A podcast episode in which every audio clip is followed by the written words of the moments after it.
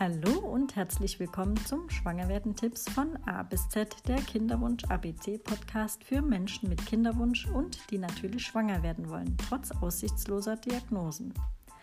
Ich bin Gesine Rebecca Seidel, deine Kinderwunsch-Coachin und freue mich riesig, dass du dabei bist. Von A wie Anfang bis Z wie Zusammenhalt. In dieser Folge geht es um I wie Insemination, IVF und ICSI was du über diese drei Methoden wissen solltest. Mit invasiven und teuren Methoden, sprich der künstlichen Befruchtung, kann man ein Kind zeugen, wenn es denn klappt. Was die unterschiedlichen Methoden bedeuten und welche Unterschiede es gibt, erkläre ich dir in dieser Folge. Auch erzähle ich dir von meinen persönlichen Erfahrungen, um dir ein umfassendes Bild zu geben, was möglich und was eben nicht möglich ist. Legen wir los.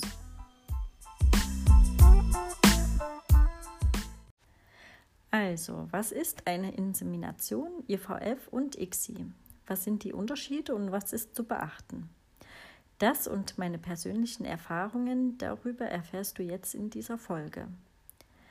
Wenn der Kinderwunsch auf sich warten lässt, so geht man die Reise des Ärztemarathons, um die Gründe dafür zu finden, warum es einfach so nicht klappt.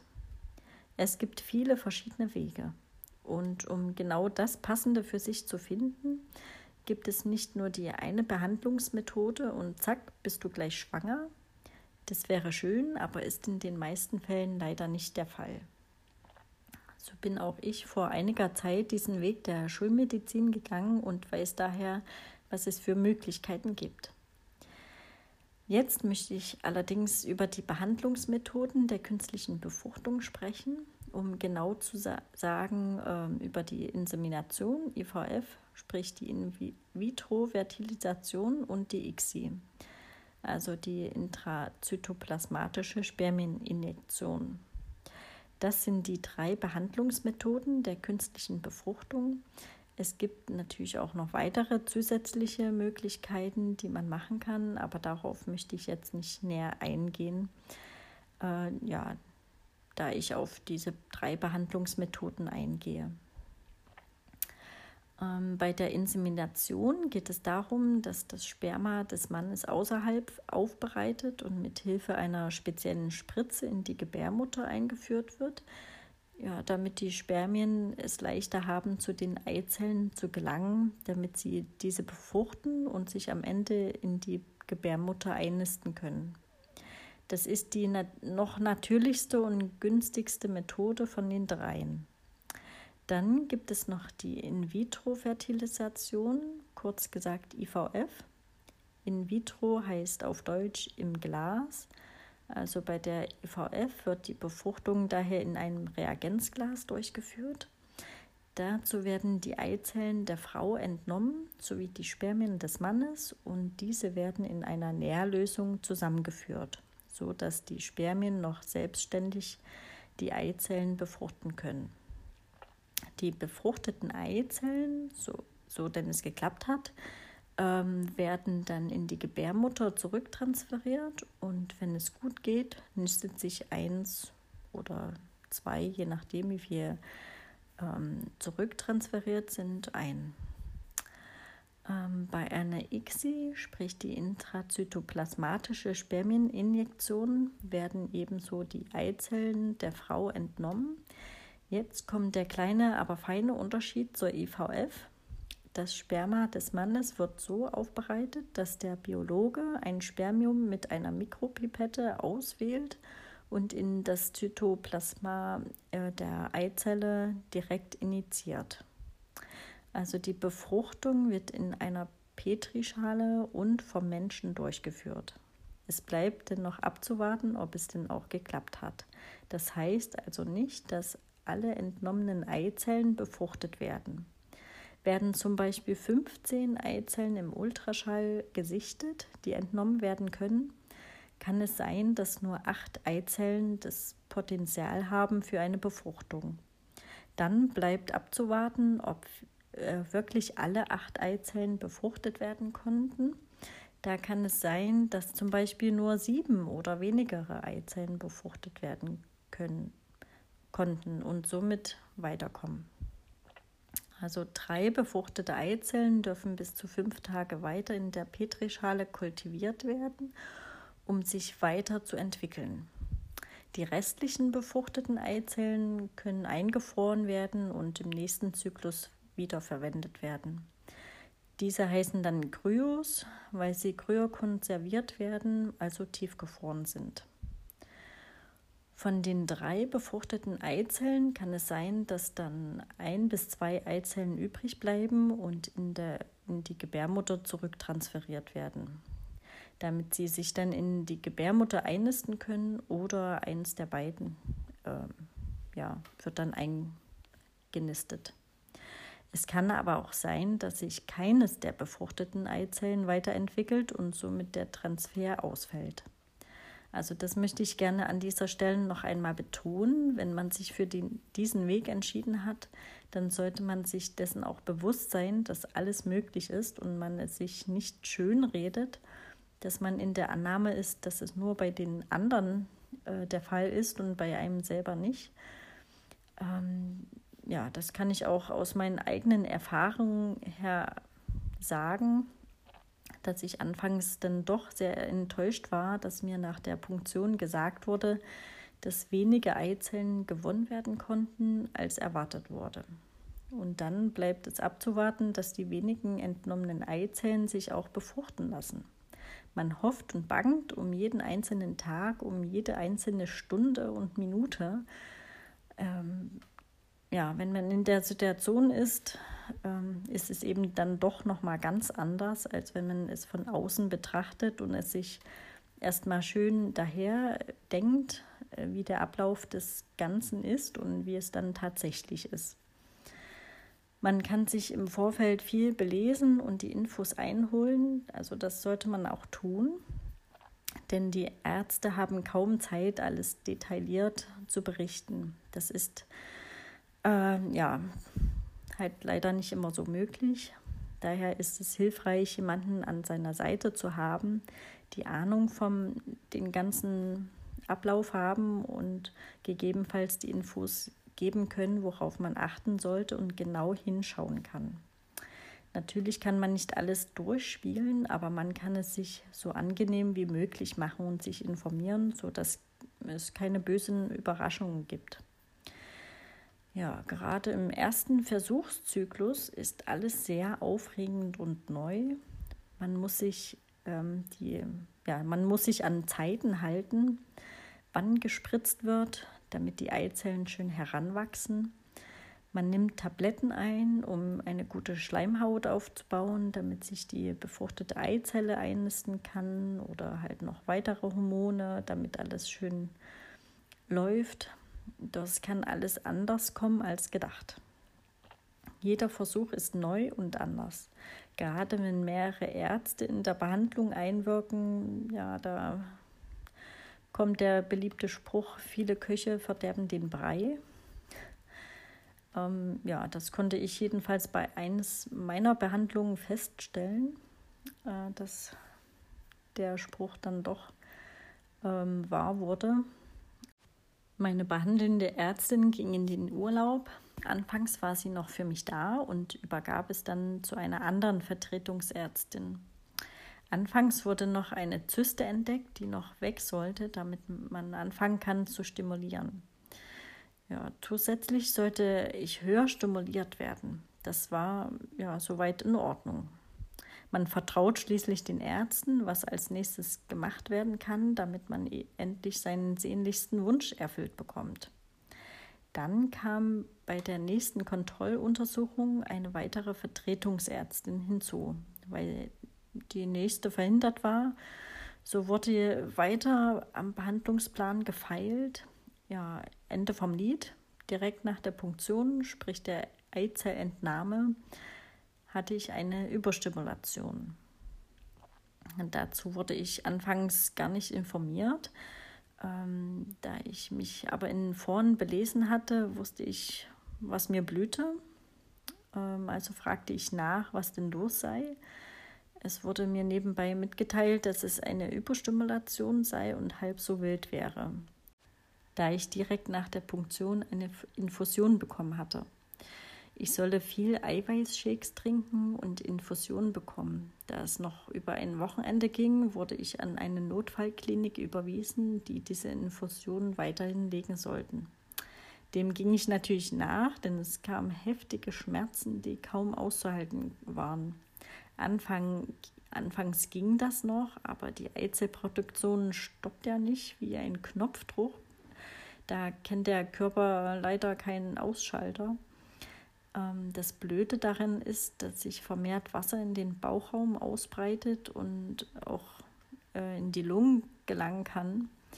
Steigt das Wasser in die Lungen an, dann kann es natürlich lebensgefährlich sein.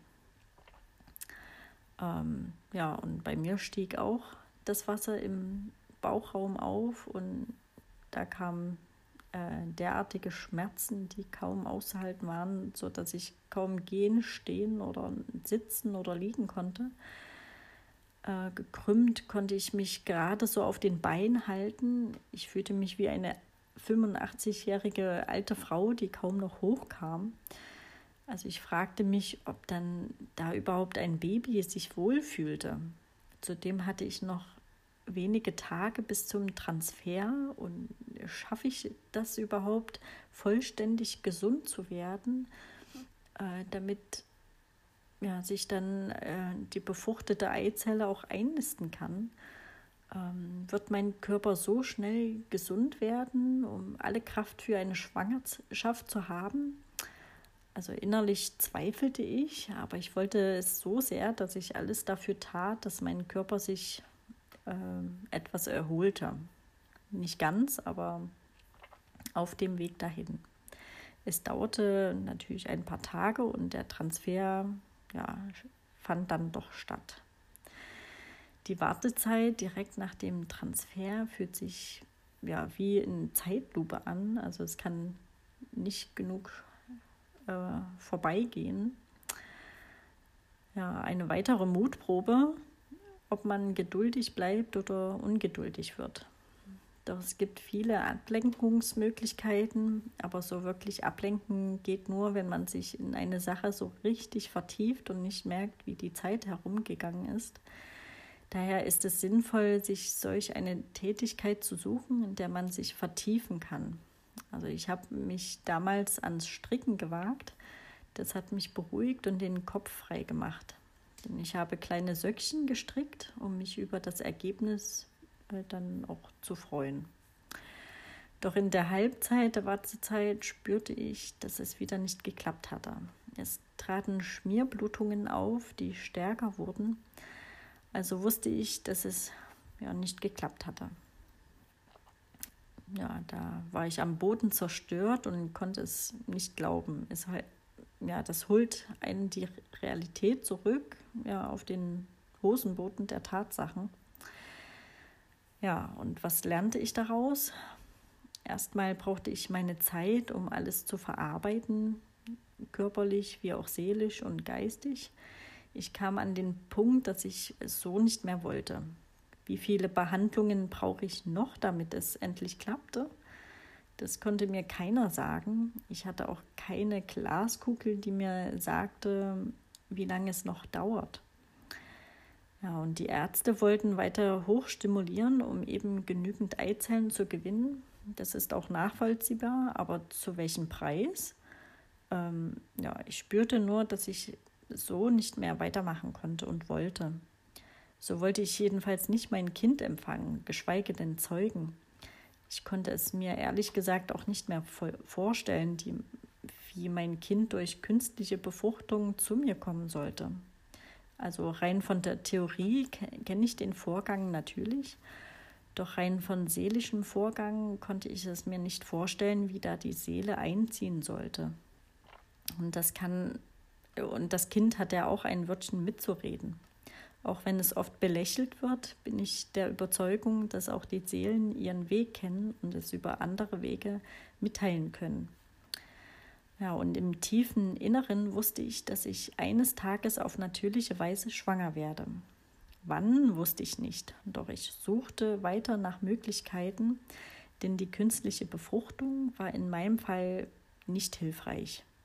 Hilfreich insofern, dass ich wusste, was ich nicht wollte und was ich wollte. Ich wollte keine weiteren Behandlungen mehr und ich wollte auf natürliche Weise schwanger werden und mein Kind empfangen.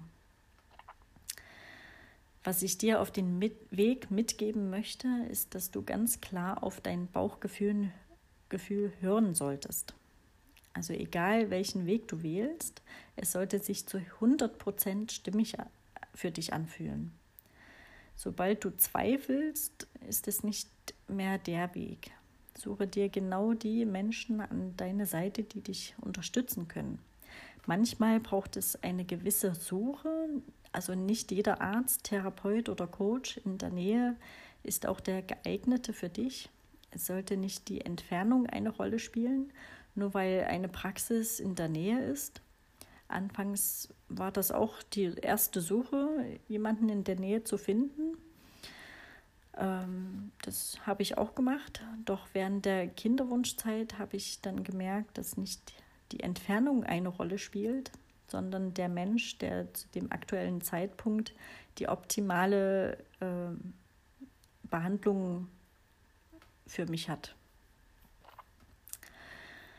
Das kann äh, sich auch im Laufe der Zeit ändern und das ist auch gut so denn es gibt nur, also nicht nur den einen Behandler, der die ganze Zeit da ist, denn auch derjenige hat seine Grenzen.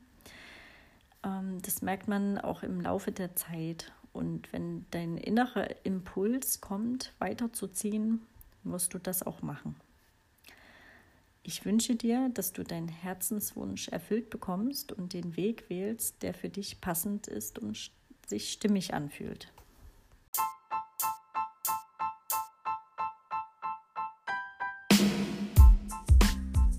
Ich freue mich total, wenn dir diese Podcast-Folge gefallen hat. Bedanke mich bei dir fürs Zuhören und wünsche mir für dich, dass du etwas für dich mitnehmen konntest. Schreib mir doch gerne hier direkt in der Podcast-Folge oder auf Instagram, Facebook oder per E-Mail, was dir in dieser Folge besonders gut gefallen hat.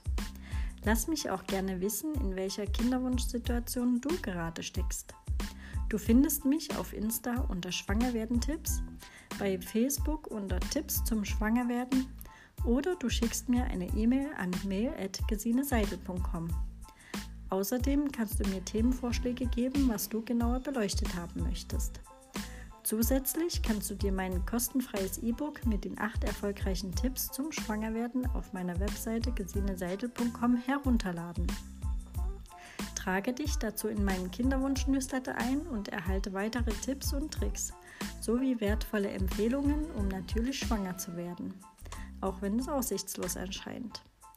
Und du kannst mir bei meiner Vision dabei helfen, möglichst viele Menschen mit Kinderwunsch zu erreichen, die natürlich schwanger werden wollen, trotz Aussichtslosigkeit.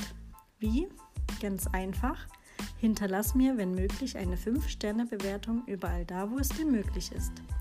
Ich bedanke mich jetzt schon bei dir für deine wertvolle Unterstützung. Alles Liebe, deine Kinderwunschcoachin Gesine.